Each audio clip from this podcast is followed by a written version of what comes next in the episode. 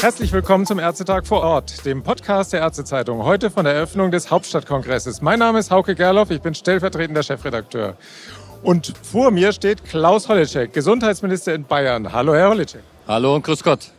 Herr Holleczek, Sie haben gerade die Keynote zur Eröffnung des HSK gehalten, des Hauptstadtkongresses. Dabei haben Sie zu Pragmatismus aufgerufen bei der Klinikreform, aber die Notwendigkeit von Strukturreformen bestätigt. Wo würden Sie dabei zuerst ansetzen? Wie würden Sie die Kliniklandschaft ändern?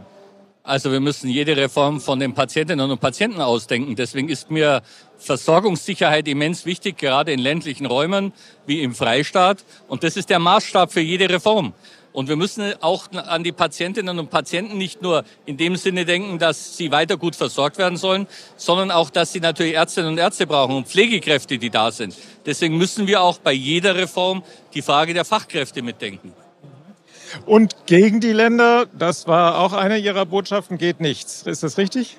Also es ist ganz klar auch von der Verfassung vorgegeben, Krankenhausplanung ist Ländersache. Wo welche Versorgung stattfindet, das müssen die Länder weiter entscheiden. Mhm. Äh, von der Bundesregierung eben, auch von dem Herrn Franke, äh, kamen ja eben Signale, dass es schwierig sei, Geld für die Reform bereitzustellen. Deshalb die Notwendigkeit von Beitragserhöhungen. Wenn Sie Gesundheitsminister im Bund wären, was würden Sie tun, um das Geld aufzutreiben, ohne den Haushalt zu sprengen? Ich würde erstmal dem Herrn Lindner sagen, er soll seiner Verpflichtung nachkommen, die Beiträge aus dem Bürgergeld in die Krankenkasse einzuzahlen.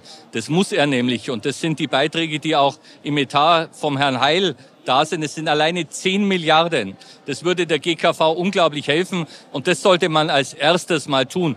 Und eine Reform wird ohne zusätzliche Mittel nicht gelingen für Transformationskosten. Das sagen ja auch die Experten selber. Und wir müssen doch jetzt schauen, dass wir die Krankenhäuser stabilisieren und dann eine vernünftige Reform machen. Wenn wir jetzt zuschauen, wie viele vom Netz gehen, unkontrolliert, dann werden wir Probleme in der Versorgung kriegen. Und das wird dann ein weiteres Problem auslösen, dass Menschen nicht mehr gut versorgt sind.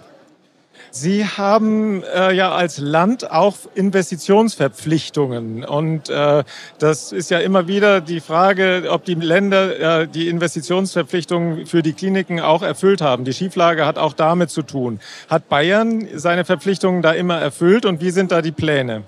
Also ich glaube, mit 643 Millionen, die wir zur Verfügung stellen, sind wir da gut dabei. Wir wollen es aber bedarfsgerecht ausbauen.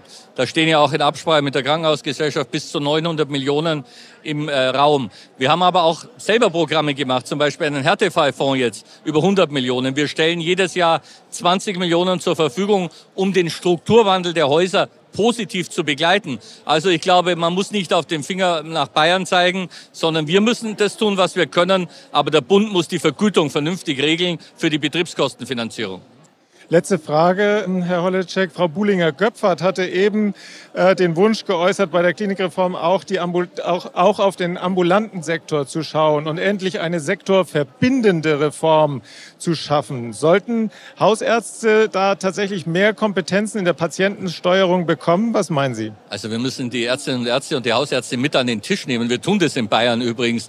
Wir können ja nicht über Level 1i Krankenhäuser zum Beispiel reden. Eine zunehmende Ambulantisierung Regierung und die nur aus der Brille der Krankenhäuser denken. Wir müssen das natürlich auch aus der Brille der Ärzteschaft gemeinsam denken, sonst wird die Reform kein Erfolg. Vielen Dank, Herr Holleczek, und viel Erfolg bei den Reformgesprächen. Ich danke Ihnen. Und vielen Dank auch fürs Zuhören. Bis zum nächsten Ärztetag vor Ort. Tschüss.